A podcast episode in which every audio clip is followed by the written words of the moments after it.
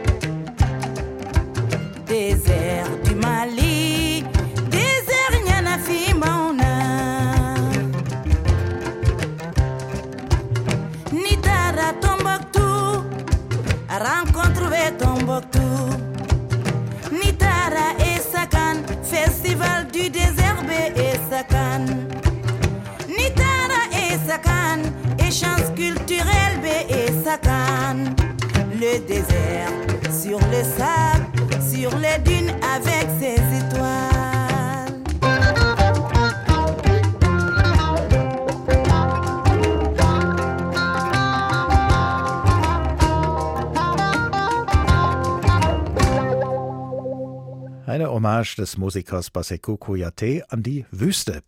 Basekou Koyate ist in Mali geboren, einem von mehreren Staaten der Sahelzone. Andere Staaten dieser Region sind Mauretanien und Burkina Faso, Niger und der Tschad. Die G5 nennen sich diese Staaten. Aber bevor wir auf einzelne Staaten eingehen, wollen wir erstmal ein Gefühl für die Sahelzone insgesamt bekommen. Mithilfe unserer Korrespondentin Dunja Sadaki. Hallo. Hallo, ich grüße dich. Was ist die Sahelzone für eine Region? Wie weit erstreckt sie sich und was ist das Gemeinsame der Länder, die zu ihr gehören? Ja, die Sahelzone, die bildet sozusagen den südlichen Rand der Wüste Sahara. Es ist ein riesiges Gebiet, was sich sozusagen, das kann man sich so vorstellen, wie ein Gürtel um den afrikanischen Kontinent spannt. Das sind etwa gut 7000 Kilometer, also wirklich von der Atlantikküste im Westen bis zum Roten Meer im Osten einmal durch und ungefähr 800 Kilometer ist sie breit. Also man kann sich so vorstellen, wenn man sich eine Satellitenkarte im Internet anguckt, also dort, wo das Grün der Wälder und Weiden so ein bisschen in das Gelbbraun der Wüste übergeht, geht, da genau ist die Sahelzone. Und sie ist eben geprägt von Steppenlandschaften, der äußerste Rand, da ist Ackerbau, Viehzucht noch möglich. Und dann geht sie mehr und mehr sozusagen in die karge Wüste, wo die Hitze dann, das habe ich selbst erlebt, immer größer und auch immer unerträglicher wird. Und du hast es genannt, das sind Länder im Westen, wie in meinem Berichtsgebiet, wie eben Mali, Niger, Burkina Faso. Und von diesem Dreiländereck, so nennt man es auch, hören wir in den Nachrichten auch immer wieder, berichte ich auch immer wieder darüber, vor allen Dingen, wenn es um terroristische terroristische Anschläge geht. Ich habe gelesen, einer der möglichen Ursprünge des Namens Sahelzone ist das arabische Wort für Ufer oder Küste, denn so die Erklärung, wer aus der Sahara komme, empfindet die Vegetation der Sahel als rettendes Ufer.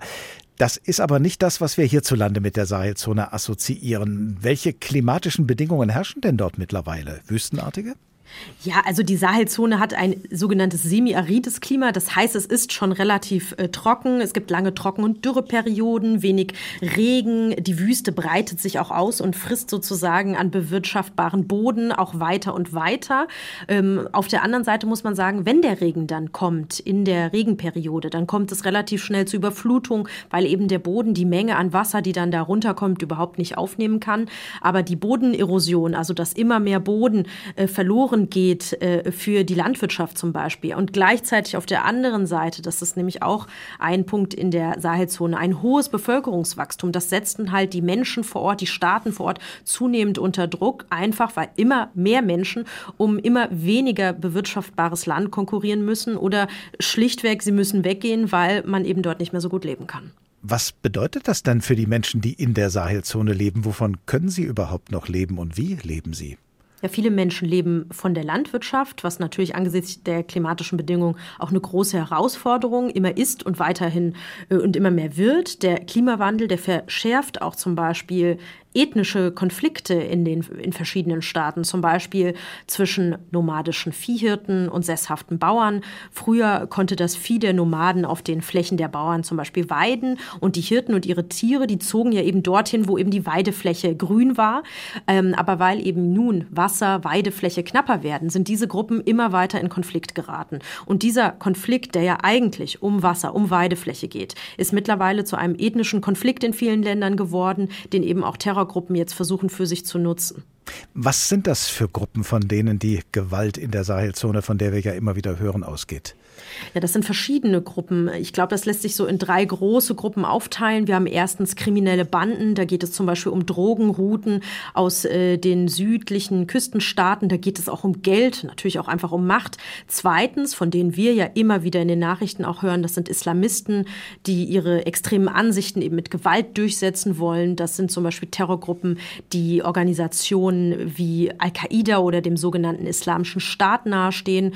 Und drittens gibt es teilweise Separatisten, separatistische Gruppen, die sich eben gegen die Zentralregierung oder eben gegen andere ethnische Gruppen kämpfen. Also das heißt, ein, ein Cocktail an Gewalt, der da aufeinander trifft und unter dem sehr, sehr viele Menschen, Millionen Menschen in der Sahelzone leiden. Wie sehr unterscheiden sich eigentlich die einzelnen Staaten der Sahelzone voneinander wirtschaftlich, politisch und was die Sicherheitslage angeht? Ich würde mal drei Staaten nehmen und da versuchen, das so ein bisschen zu erklären. Also Mali, Niger und Burkina Faso, einfach weil wir von denen ja in kürzer, jüngster Zeit viel gehört haben.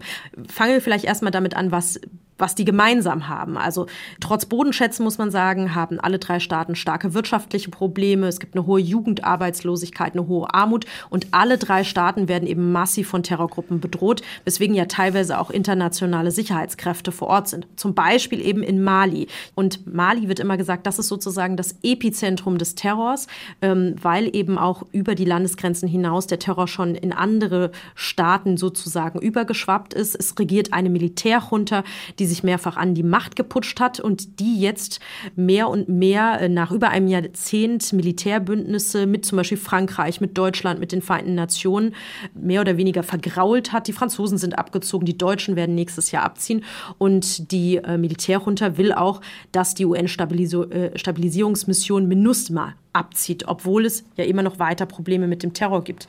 Ebenfalls eine Militärjunta ähm, hat Burkina äh, Faso, wo auch schon der Terror sich muss es sagen, durch das Land sozusagen gefressen hat. Sicherheitsexperten haben mir gesagt, dass sie davon ausgehen, dass fast 40 Prozent des Landes mittlerweile von Terrorgruppen kontrolliert wird. Und dann haben wir noch Niger, der, der schwächste Staat von allen, eines der ärmsten Länder der Welt, wo es aber noch eine demokratisch gewählte Regierung gibt, die auch noch äh, westlichen äh, Militärbündnissen positiv äh, gegenübersteht und wo viele Länder wie zum Beispiel eben Frankreich oder jetzt auch Deutschland ihr Engagement Engagement verstärken wollen, weil eben in Mali das nicht mehr so möglich ist. Aus alledem, was wir bisher besprochen haben, ergeben sich viele Gründe, gerade auch für junge Menschen der Region den Rücken zu kehren. Du hast das ja eben auch schon angedeutet. Welche Rolle spielt Migration in der Sahelzone? Und zwar sowohl die Migration von Menschen aus der Sahelzone als auch die Migration von Menschen aus anderen Teilen des Kontinents, die auf ihrer Flucht die Sahelzone passieren. Ja, zum einen gibt es natürlich Migration innerhalb dieser äh, Länder, weil Menschen auf der Flucht sind, auf der Flucht vor Gewalt, vor äh, Terrorgruppen zum Beispiel. Die meisten Menschen bleiben. Aber es gibt auch sehr, sehr viele Menschen, die sozusagen durch diese Sahelzone versuchen, Richtung Norden zu gelangen, um so für viele das Ziel eben nach, äh, nach Europa zu gelangen. Das heißt, es ist eine, ein großes Thema in äh, der sogenannten Sahelzone. Ähm, aber natürlich auch für die Staaten, die es betrifft, denn natürlich Natürlich nehmen diese Staaten sehr, sehr viele Menschen auf, die sich auf der Flucht befinden, müssen diese Menschen versorgen mit äh, humanitärer Hilfe und das äh, in Staaten, die teilweise schon äh, selber Schwierigkeiten haben, die eigene Bevölkerung zu versorgen mit ausreichend Arbeit, Gesundheit, Bildung. Das heißt, für viele Staaten ist das dann eine zusätzliche äh, große Herausforderung und Belastung. Der Überblick unserer Nordwestafrika-Korrespondentin Dunja Sadaki. Dankeschön.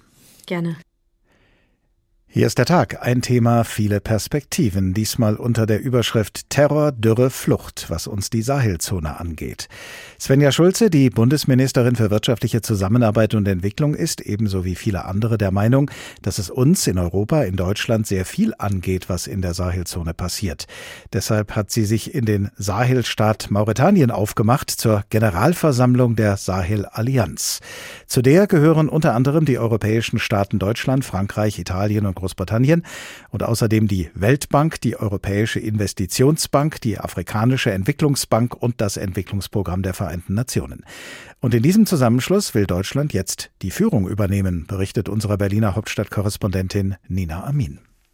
Svenja Schulze will Präsidentin werden, ganz konkret die Präsidentin der Sahel-Allianz. Denn für die SPD-Entwicklungsministerin hat die Region am Rande der Sahara von Mauretanien über Mali, Burkina Faso, Niger bis hin zum Tschad Priorität in Afrika. Die Sahelzone ist eine der ärmsten Regionen der Welt. Zwei Drittel der Bevölkerung dort sind unter 25 Jahre alt. Ähm, und das ist eine sehr instabile Region mit sehr, sehr vielen Menschen, die dort fliehen mussten, jeweils aus den unterschiedlichsten Gründen. Islamistische Terrorgruppen und Hungerkrisen machen vielen in der Region das Leben schwer. Wenn wir helfen zu stabilisieren, also zum Beispiel kommunale Strukturen aufbauen, äh, einfach jemanden haben, der Wasserleitungen verlegt, der Stromleitungen verlegt, der sich um sowas wie das Alltagsleben kümmert, dann hilft das, die Region zu stabilisieren. Also Terroristen bauen keine Wasserleitungen. Beispiel Mali wo die Bundeswehr jahrelang versucht hat, für Sicherheit zu sorgen, nun aber zum Ende der UN-Friedensmission das Land verlassen muss. Hier arbeitet die Deutsche Gesellschaft für internationale Zusammenarbeit seit dem Militärputsch vor zwei Jahren nicht mit der Regierung zusammen, sondern mit lokalen Initiativen. Eine GIZ-Sprecherin sagte dem ARD Hauptstadtstudio, im Norden des Landes konnten so mit Geldern des Entwicklungsministeriums die Lebensbedingungen für mehr als eine halbe Million Menschen verbessert werden, auch bei der Wasserversorgung. Julian Bergmann, Politikwissenschaftler und Sahel-Experte, hält es für richtig, dass Deutschland sich stärker in der Region engagieren will. Für die Bundesregierung sind auch die Küstenanrainerstaaten in Westafrika wichtig, meint Bergmann. Also insbesondere Senegal, Elfenbeinküste, Ghana, Togo und Benin. Und das ist eben auch ein Ziel, das man im Rahmen des deutschen Vorsitzes der Sahelallianz verfolgen wird, dass man eben die regionale Perspektive weitet, ähm, auch vermehrt Angebote ähm, für diese Küstenanrainerstaaten schafft, dort die Entwicklungszusammenarbeit äh, intensiviert. Und die kann ganz unterschiedlich aussehen. So waren Entwicklungsministerin Svenja Schulze und Arbeitsminister Hubertus Heil erst im Februar gemeinsam in Ghana. Ein Schwerpunkt ihrer Reise Ausbildung von Fachkräften, die künftig auch in Deutschland arbeiten könnten. Aber zunächst hat die Entwicklungsministerin ein anderes Ziel. Der Terrorismus schwappt inzwischen auch in diese Länder hinein. Dort haben wir auch ähm, erste Kontakte auch schon zu Fachkräften, äh, Einwanderung äh, miteinander vereinbart. Aber der Fokus liegt im Moment absolut darauf, die Region zu stabilisieren. Und das will Schulze als künftige Präsidentin der Sahel-Allianz vorantreiben, auch im Interesse der Bundesregierung. Denn sollten immer mehr Menschen aus den Krisengebieten der Sahelregion fliehen, könnte das auch mehr Migration nach Europa bedeuten. Und auch deshalb will Bundesentwicklungsministerin Svenja Schulze als Präsidentin den Vorsitz in der Sahel-Allianz übernehmen. Diese Allianz ist allerdings nur eines von mehreren Bündnissen in, mit und zwischen den Staaten der Sahelzone. Da gibt es zum Beispiel die G5 Sahel Joint Forces, einen Zusammenschluss der Sahelstaaten Mauretanien, Burkina Faso, Niger, Tschad und Mali mit gemeinsamer Eingreiftruppe. Da gibt es die sogenannte Partnerschaft für Sicherheit und Stabilität im Sahel, initiiert von Deutschland und Frankreich.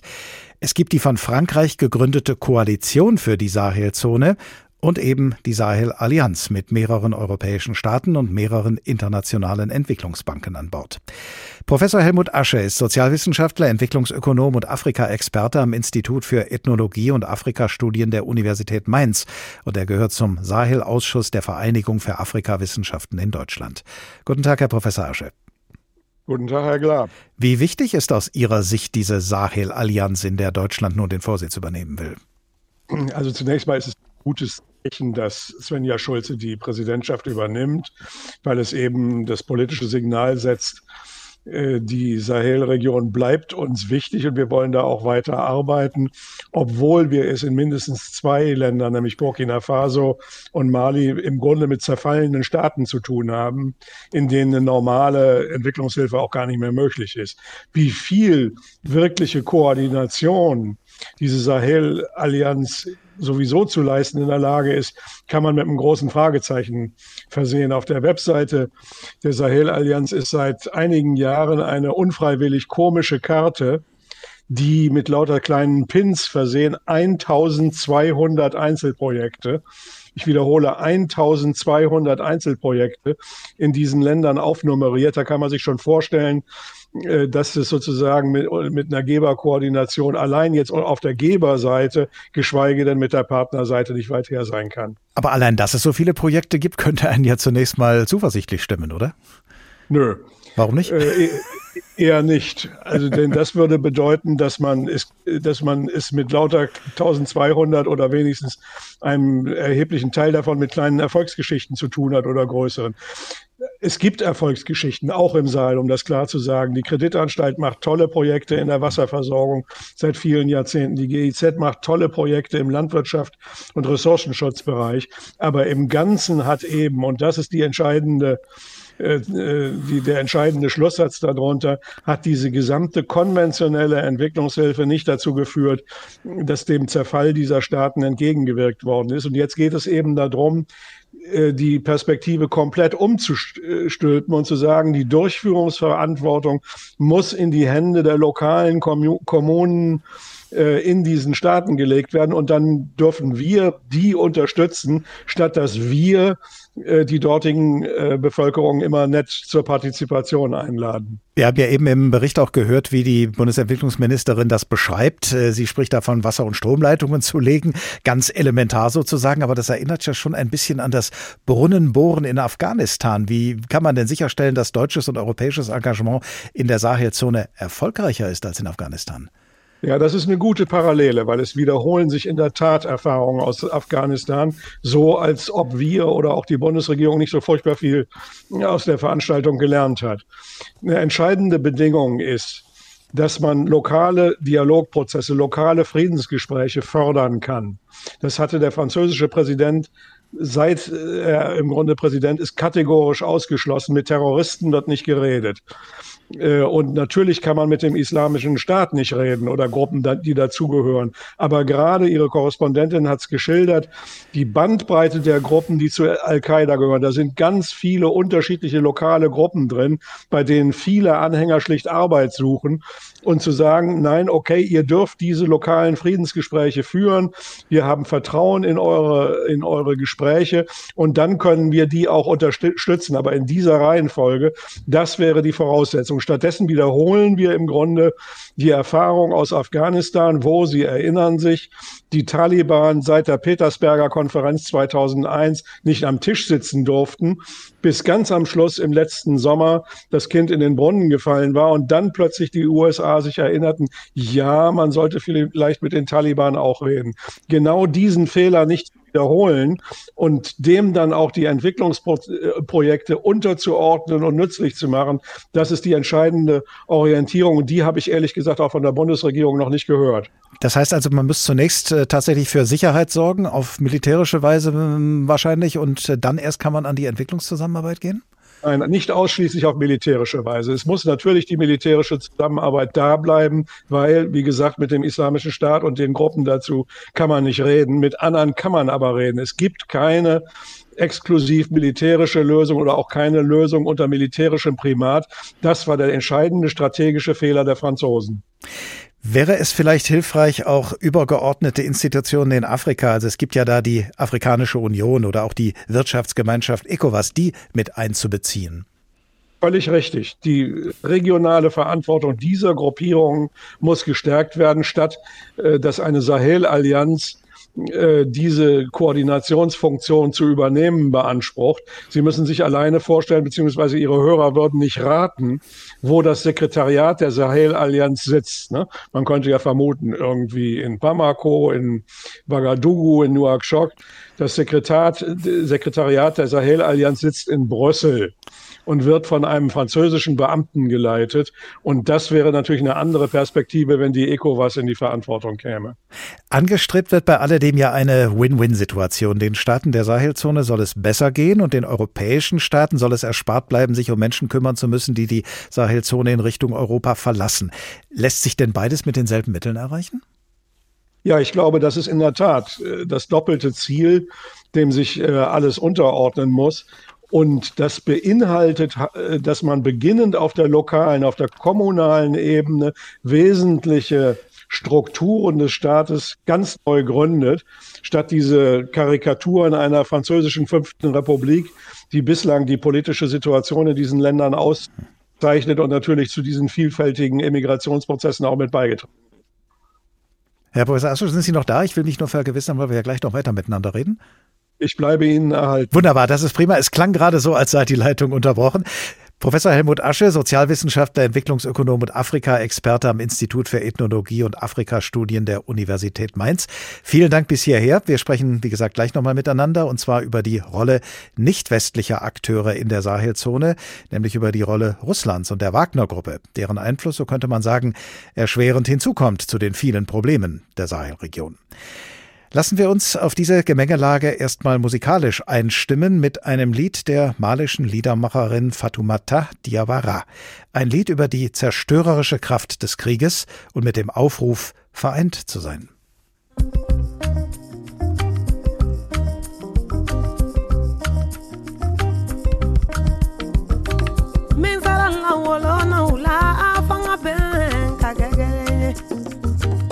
ka min fɔ wolona bɛrɛ u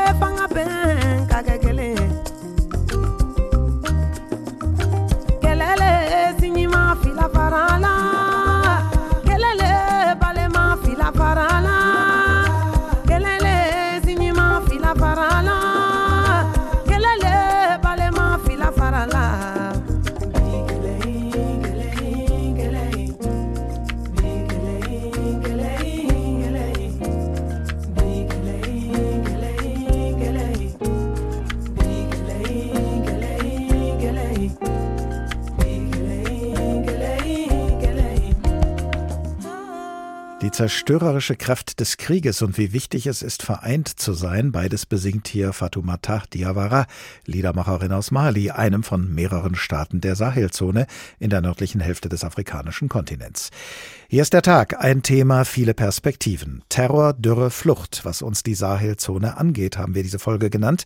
Sich in der Sahelzone außenpolitisch zu engagieren, das scheint nicht nur aus westlicher, aus westeuropäischer Perspektive von Interesse zu sein, sondern auch aus der Perspektive Russlands. Und das Engagement Russlands in der Sahelzone ist für viele ein zusätzlicher Grund, warum uns im Westen diese Region etwas angeht. Militärisch präsent in der Sahelzone ist Russland seit einiger Zeit in Gestalt der Wagner-Gruppe, also jener Söldnermiliz, mit der Russlands Präsident Wladimir Putin vor kurzem im eigenen Land und im Zusammenhang mit dem Ukraine-Krieg aneinandergeraten ist. Welche Rolle die Wagner-Gruppe bislang im Sahelstaat Mali und in der Zentralafrikanischen Republik gespielt hat, militärisch und propagandistisch, das hören wir jetzt im Bericht unserer Korrespondentin Navina Kotor. Propaganda à la Wagner. Eine Ratte namens Emmanuel dringt in ein Haus ein und macht sich über die Lebensmittel her. Die Ratte trägt ein Hemd mit einer französischen Flagge. Das ist mein Haus, verschwinde, sagt ein afrikanisch aussehender Mann. Aber die französische Ratte frisst immer weiter, wird groß und fett und lässt sich nicht vertreiben, bis der Mann Wagner um Hilfe bittet. Ein Wagner-Söldner schlägt auf die Ratte ein und tötet sie. Erst danach kehrt wieder Frieden ein. In dem kurzen Comicfilm wird ganz gezielt gegen Frankreichs Präsenz in West- und Zentralafrika Stimmung gemacht. Wagner inszeniert sich als Freund und Helfer. Der französische Präsident Emmanuel Macron hingegen wird als gierige und verlogene Ratte dargestellt, die den Kolonialismus verleugnet. Es ist nur ein Beispiel für die Propaganda, die von Wagner-nahen Social-Media-Konten verbreitet wird. Seit 2017 ist Wagner in der Zentralafrikanischen Republik präsent, seit 2021 auch in Mali. In beiden Ländern unterstützt Russland mit der Hilfe von Wagner die Zentralregierung gegen Rebellen. Und diese Auslandseinsätze der Söldner sollen auch nach dem abgebrochenen Aufstand in Russland fortgeführt werden so der russische Außenminister Sergei Lavrov im Staatsfernsehen. Die Zentralafrikanische Republik und Mali haben eine Kooperation mit Wagner, aber wir haben natürlich auch offizielle Kontakte zu den dortigen Regierungen. Auf deren Bitte hin sind einige hundert russische Soldaten in der Zentralafrikanischen Republik als Ausbilder tätig. Diese Arbeit wird natürlich fortgesetzt. Aber die russische Sicherheitskooperation in Afrika ist kein reiner Freundschaftsdienst. In Zeiten westlicher Sanktionen konnte sich Russland mit Wagner-nahen Firmen Schürfrechte in Milliardenhöhe sichern. Gold, Diamanten und andere wertvolle Rohstoffe werden so in Mali, der Zentralafrikanischen Republik und dem Sudan abgebaut und aus dem Land geschafft. Die Bevölkerung profitiert davon nicht und lebt in extremer Armut. Eine Untersuchung der Vereinten Nationen dokumentiert zudem, wie die Söldnertruppe schwere Menschenrechtsverletzungen verübt. Der Bericht dokumentiert Entführungen, Folter, Exekutionen und Vergewaltigungen. Ähnliches erzählten Betroffene im vergangenen Jahr auch einem Filmteam der ARD. So berichtete ein Mann in einer Bergarbeitersiedlung von brutalen Übergriffen.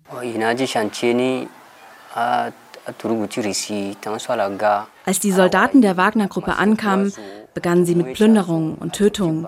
Wir haben Angst gehabt. Es gab Entführungen. Dann kamen sie zurück, um die Menschen auf offener Straße zusammenzutreiben, auszurauben und hinzurichten. In der Hauptstadt Bangui prallt die Kritik an Wagner an Präsident Touadéra ab. Der Präsident braucht Wagner und Russland. Nur so kann er seine Macht sichern sagt unsere Afrika-Korrespondentin Navina Kotor. Verbunden sind wir weiterhin mit Professor Helmut Asche vom Institut für Ethnologie und Afrikastudien der Universität Mainz. Herr Professor Asche, was bedeutet es für die Lage in der Sahelregion, wenn Präsidenten der dortigen Staaten mit russischer Unterstützung ihre Macht sichern? Also ich denke, der äh, sehr bildhafte Bericht Ihrer Korrespondentin macht mir da die Antwort leicht. Äh, die russische Intervention, ganz knapp zusammengefasst, beruht auf vier Säulen. Das eine ist Waffenlieferung, zweite sind Söldner, dritte ist Ausbeutung von Rohstoffen und das vierte ist der Krieg der Kommunikation. Nichts von alledem ist für Afrika nützlich, außer eben gegebenenfalls für ein paar Präsidenten, die sich an der Macht halten können. Das ist übrigens der große Unterschied zu der Afrikapolitik Chinas.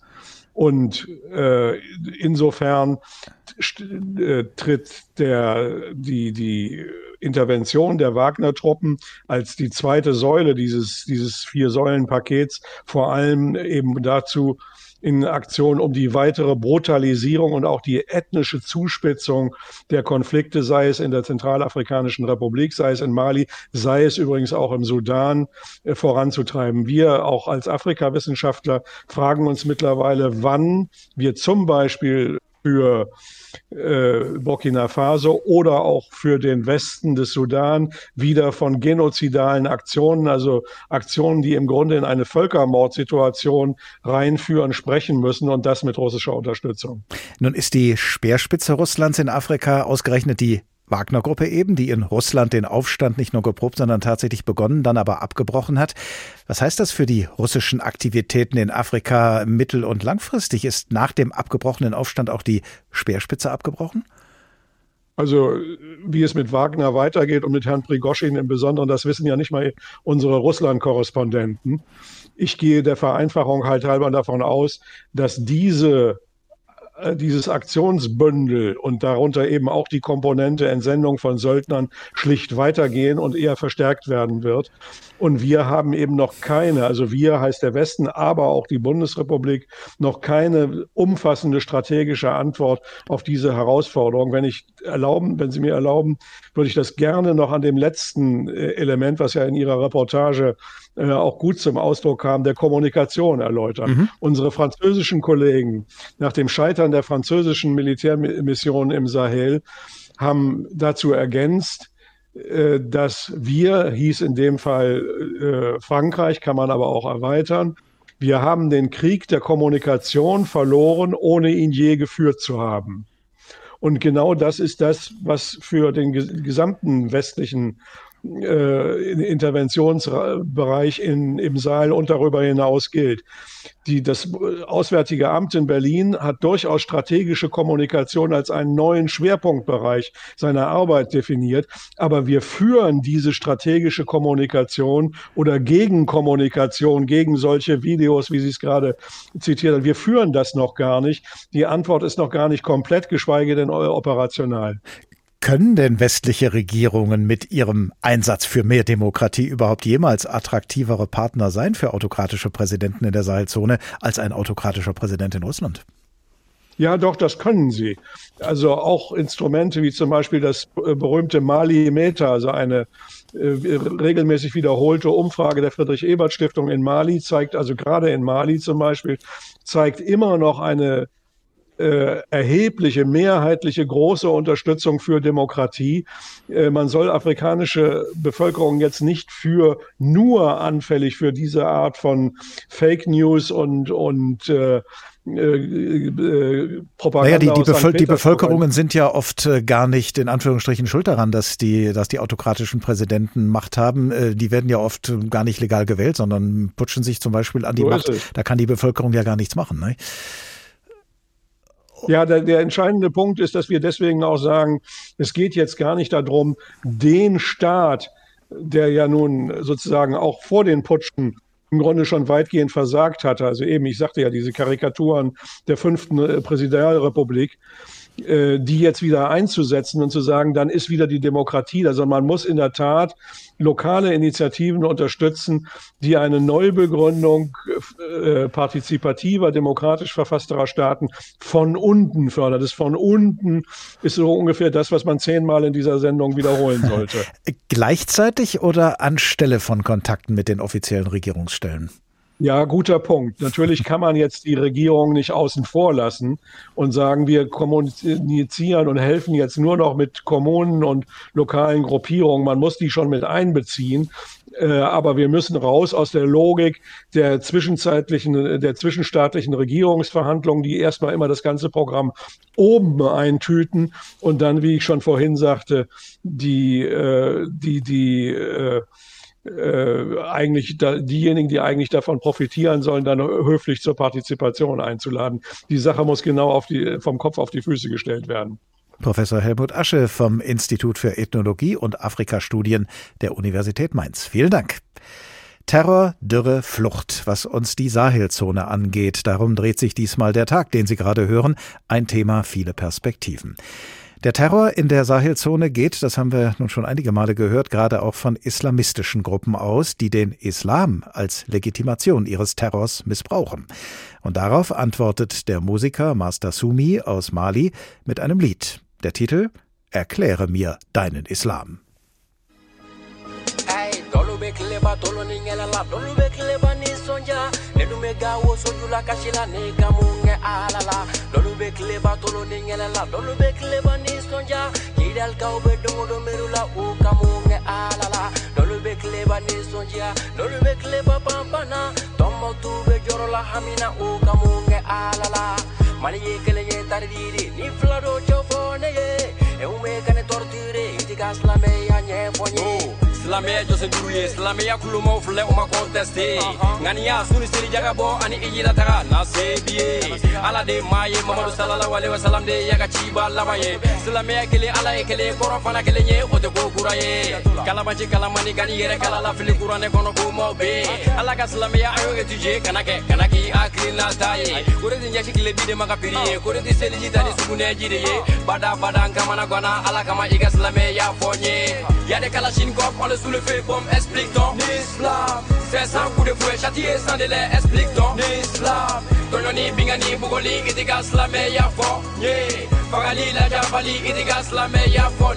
Yeah, y'a des kalachines on prends-le sous le feu, bombe, explique donc. Nislav, c'est sans coup de fouet, châtié sans délai, explique donc. Nislav, Tonyoni, Bingani, Bogoli, et dégage la meilleure fort. Yeah, Farali, la Javali, et dégage la meilleure fort. Yeah. Erkläre mir deinen Islam. Dazu fordert der Musiker Master Sumi aus Mali jeden Terroristen auf, der seine Verbrechen mit der islamischen Religion rechtfertigt. Auch sein Heimatland Mali wird seit Jahren von islamistischen Terrorgruppen heimgesucht und das wird nach dem bevorstehenden Ende der UNO-Mission MINUSMA in Mali wohl noch schlimmer werden, sagt unsere Korrespondentin Anne Bayer. Wenn die Blauhelmsoldaten der MINUSMA-Friedensmission Mali verlassen, dann hat das vor allem Konsequenzen für die Menschen im Norden und in der Mitte des Landes, abseits der großen Städte. Denn auf dem Land leiden die Menschen vor allem unter dem Terror und sind den islamistischen Terroristen oft völlig ausgeliefert. Gerade hier habe die MINUSMA oft den Staat ersetzt, so Ulf Lessing, zuständig für das Sahel-Programm der CDU-nahen Konrad-Adenauer-Stiftung in Malis Hauptstadt Bamako. Also man finanziert äh, Schulbildung, selbst die Polizei kriegt neue Gebäude, man liefert ihnen auch das Benzin gleich mit. Also wenn irgendwo was gemacht wird im Norden oder im Zentrum, ist sehr häufig die, die MINUSMA dahinter. Das ist also viel mehr als äh, eine Blauhelm-Mission, die, die ersetzen den Staat und beschäftigen Tausende. Und wenn die MINUSMA geht, werden über Nacht also wirklich Tausende arbeitslos. Da wird sehr, sehr viel Frust geben. Frust auch deswegen, weil man anfangs viel Hoffnung in die Blauhelme gesetzt hatte. Die MINUSMA war gestartet mit dem Anspruch, Frieden und Stabilität in Mali zu schaffen. Es war einer der gefährlichsten Einsätze der UN weltweit. Mehr als 300 Soldaten verloren ihr Leben. Jetzt stellt sich die Frage, wofür? Mit der MINUSMA soll auch die Bundeswehr schneller abziehen als ursprünglich für Mai 2024 geplant. Eine unerfreuliche Situation, aber machbar, so Bundesverteidigungsminister Boris Pistorius im MoMA von ARD und ZDF nach Bekanntgabe des Beschlusses. Für uns bedeutet das, wir werden noch versuchen, noch etwas schneller rauszukommen, rauszugehen aus Mali, aber geordnet. Und die malische Regierung hat zugesichert, auch bei einer Beendigung des Mandats einen geordneten Rückzug zu gewährleisten. Hintergrund, warum die Friedensmission der UN nun beendet wird, schon in den letzten Jahren hatten sich die Beziehungen des Westens zur malischen Militärjunta zusehends verschlechtert. Ihr Chef und Übergangspräsident Assimi Goita hatte immer wieder die MINUSMA dafür verantwortlich gemacht, dass das Land so instabil und die Gesellschaft gespalten sei. Für Ulf Lessing von der Konrad-Adenauer-Stiftung in Bamako ein klares Ablenkungsmanöver. Was macht man einfach, um äh, von eigenen Problemen abzulenken? Man äh, attackiert oder kritisiert verbal dann ausländische Institutionen. Letztes Jahr wurde Frankreich sehr stark kritisiert, aber jetzt geht es halt gegen die MINUSMA die auch als französisches Instrument gesehen wird. Und die Folgen sind, glaube ich, vielen Leuten noch gar nicht so klar. Terror und Gewalt haben sich schon lange über die Landesgrenzen Malis hinweg ausgebreitet. Daran hat auch die Wagner-Präsenz bislang nichts geändert. Derweil ist zum Beispiel die Terrorgruppe der Islamische Staat der großen Sahara auf dem Vormarsch in Malis Nordosten an der Grenze zum Nachbarstaat Niger. Deswegen sind auch hier bereits internationale Truppen aktiv. Dort haben Frankreich, die USA und auch Deutschland schon Militärstützpunkte. Deutsche Soldaten haben dort zum Beispiel ein Ausbildungszentrum. Noch sind die westlichen Militäreinheiten hier willkommen. Doch auch hier wächst mit der instabilen Sicherheitslage das Misstrauen in westliche Militärbündnisse. Das berichtet unsere Korrespondentin Anne Bayer. Und mit einem ihrer Gewährsleute in der Region sind wir jetzt verbunden, nämlich mit Ulf Lessing. Er leitet in Bamako, der Hauptstadt von Mali, das Büro der Konrad-Adenauer-Stiftung für die Sahelzone. Guten Tag. Guten Tag. Je instabiler die Sicherheitslage, desto mehr wächst das Misstrauen in westliche Militärbündnisse, haben wir gerade gehört. Woran liegt es denn? Ja, das äh, das ist äh, bewusst von äh, auf den sozialen Medien gestreut, äh, Kampagnen. Äh, sicherlich stecken Russen dahinter, die einfach das Vertrauen in westliche Institutionen untergraben wollen. Und da ist sehr viel Missinformation da und die Leute glauben es leider. In einem Interview mit unserem Studio Nordwestafrika, wir haben das eben im Bericht gehört, haben Sie es ein Ablenkungsmanöver genannt, wenn der malische Präsident sagt, die MINUSMA-Mission habe für Instabilität und eine Spaltung der Gesellschaft gesorgt. Auch wenn dieser Satz ein Ablenkungsmanöver ist oder sein sollte, sind bei dieser Mission aus Ihrer Sicht gleichwohl Fehler gemacht worden? Wäre es möglich gewesen, erfolgreicher zu sein, auch in den Augen der Bevölkerung? Ich glaube, da war ein großes Missverständnis. Die, die Malier hatten gedacht, dass die UNO aktiv kämpft gegen Dschihadisten, so wie das die Franzosen gemacht haben. Das war aber nie vorgesehen als Mandat und äh, deswegen konnten sie diese Aufgabe eigentlich nicht erfüllen. Die konnten sozusagen nur mithelfen, dem malischen Staat mithelfen, die Region, wo die Dschihadisten waren, zu stabilisieren. Der malische Staat ist allerdings leider nicht zurückgekehrt, hat keine Schulen aufgebaut, keine Dienstleistung angeboten. Insofern liegt das, was die MINUSMA gemacht hat, immer hinter den Erwartungen der Bevölkerung zurück, ohne dass die Mission oder die Bundeswehr etwas dafür konnte. Wie geht es nun in Mali weiter nach dem Abzug der westlichen Truppen, gerade auch dort, wo die Mission MINUSMA, wie Sie es ja beschrieben haben, den Staat ersetzt hat? Ja, es wird ganz schwierig. Also es werden jetzt tausende Menschen in sehr kurzer Zeit arbeitslos. Es, werden viele Projekte eingestellt, die eigentlich der Staat machen sollte, wie zum Beispiel die Qualifizierung von Arbeitslosen, äh, Projekte für Frauen, äh, also Polizeistationen werden, äh, werden ausgestattet, bekommen neue Gebäude, Benzin. Das wird jetzt alles wegfallen und da wird es also sehr viel Frust in der Region geben und äh, potenziell mehr Menschen werden sich dann äh, Dschihadisten anschließen. Das ist äh, ganz klar Armut getrieben. Also es wird vermutlich zu mehr Instabilität kommen. Das heißt dann auch größere Teile von Mali sind dann äh, auf automatisch quasi in der Hand der Dschihadisten, weil sich eben Leute in der Region ihnen anschließen. Das kann man so sagen. Also die, die MINUSMA hat noch dafür gesorgt, dass also wichtige Städte wie Gao, wo die Bundeswehr noch ist, einigermaßen sicher sind. Das ist halt so ein Ruheort, Zufluchtsort für Binnenflüchtlinge.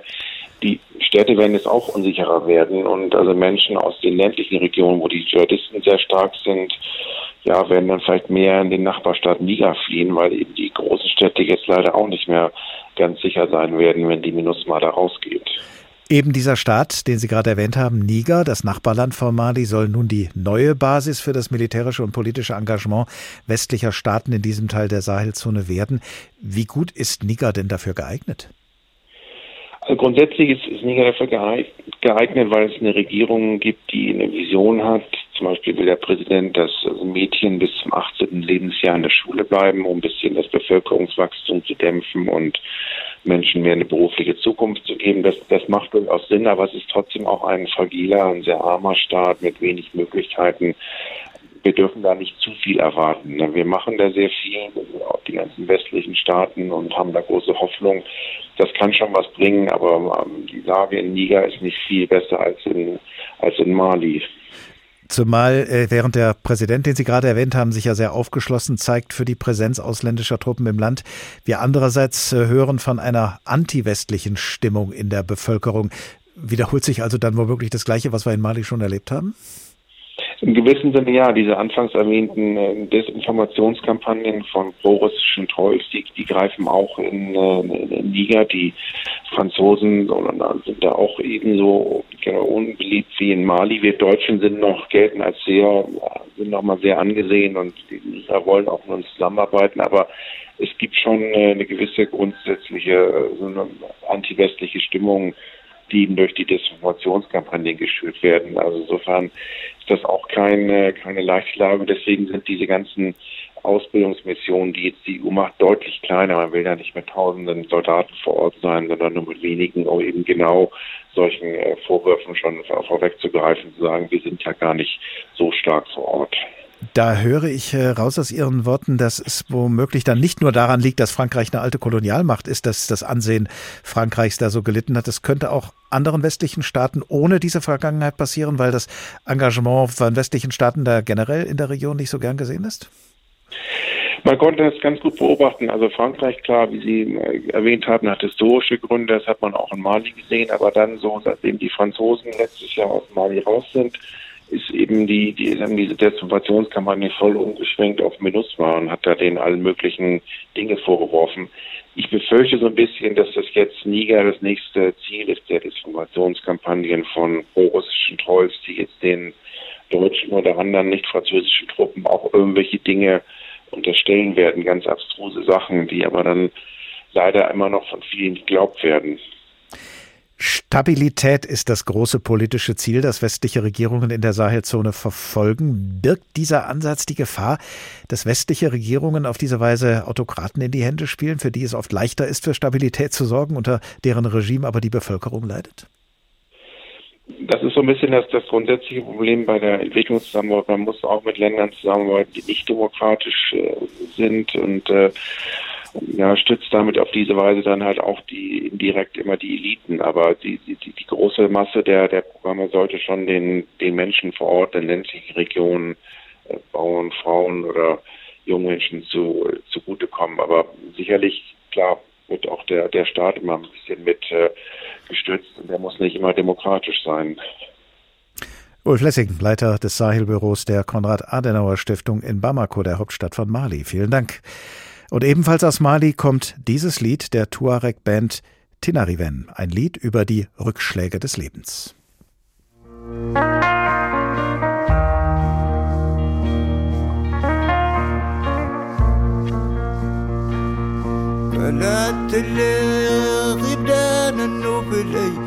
مدس الدنيا هركوك تموتي مدس الدنيا هركوك تموتي لا burning.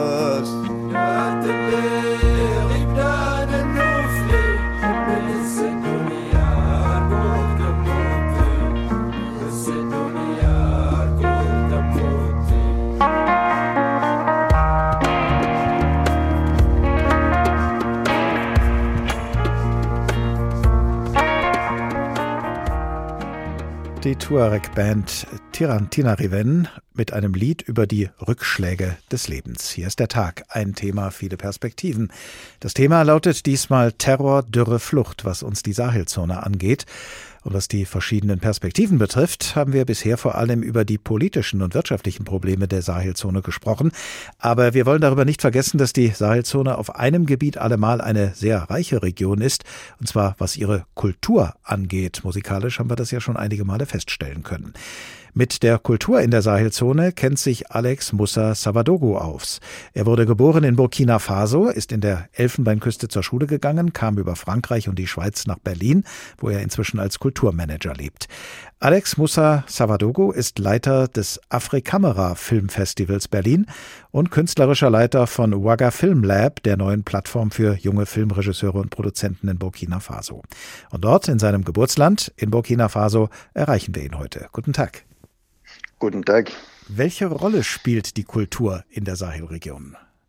Eine große Rolle, eine große Rolle. Das heißt, dass diese im Moment die mit der mit der Situation in der Sahelzone viele Künstler, die von der Kultur nochmal leben, haben die Schwierigkeit erstmal bei ihrem Ort zu arbeiten. Und wir haben die Chance nochmal dieses Kulturzentrum, Kulturzentrum in Ouagadougou, in der Hauptstädte, das heißt Ouagadougou, Niamey, Abidjan oder Dakar äh, zu arbeiten. Und wir haben bemerkt, dass die Künstler versuchen auch mit Kunst eine Resistenz zu machen. Das heißt, sie arbeiten weiter. Sie arbeiten weiter. Sie schaffen eine kleine Galerie äh, zu, ähm, zu entwickeln. Sie schaffen ein paar Konzerten, äh, Konzerten ab und zu zu machen und haben die Möglichkeiten auch äh, ab und zu nach Europa Filme zu zeigen.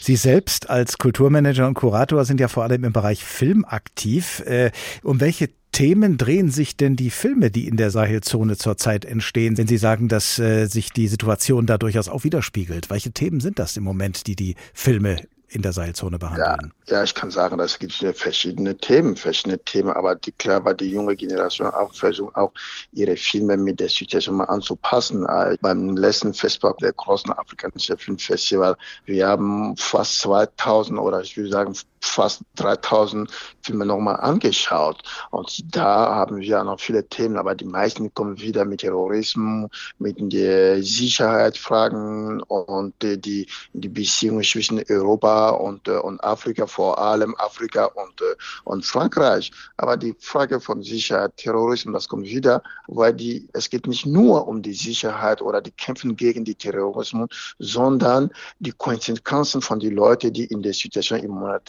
lebt. Was sind denn für Sie besonders herausragende künstlerische Arbeiten, die gerade jetzt in der Sahelzone entstehen oder in jüngerer Vergangenheit entstanden sind?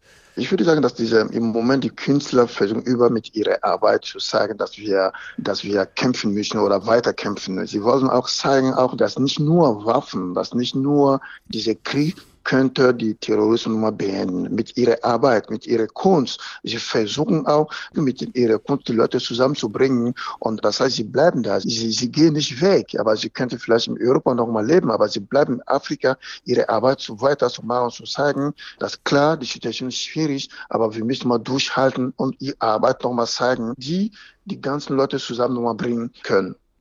Gibt es denn über die Grenzen der Sahelstaaten hinweg kulturelle Gemeinsamkeiten, die diese Region ausmachen? Wir reden ja immer so pauschal von der Sahelzone. Klar, es gibt auch, wir haben immer die großen Manifestationen. Ich nehme an, zum Beispiel die, die Festbako, an der großen afrikanischen Filmfestival, die in Burkina Faso nochmal alle zwei Jahre nochmal stattfinden. Aber jeder weiß im Moment, Burkina Faso ist gesehen im Moment als ein gefährlicher Ort. Aber das Festival hat geschafft, äh, mehr als 20.000 Leute in einer Woche oder zehn Tage so im Ouagadougou zu bringen. Die Leute wissen das, aber sie wissen, dass Kultur, das Film, das Musik, sie müssen unbedingt das Ingehen zusammen sein. An die Burkina zu sagen, wir stehen zusammen da, also wir müssen zusammenhalten, wir müssen unsere Filme nochmal das zeigen und mit ihrer Arbeit kämpfen gegen Terrorismus und, äh, und die Unsicherheit.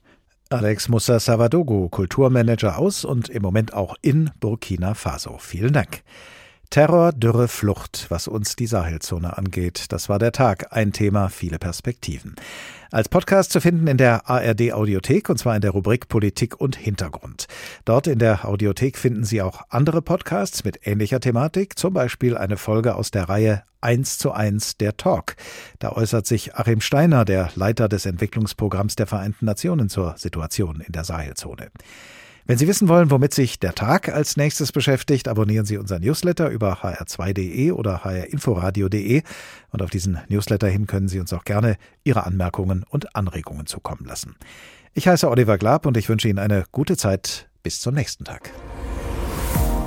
Der Tag. Der Tag. Ein Thema, viele Perspektiven.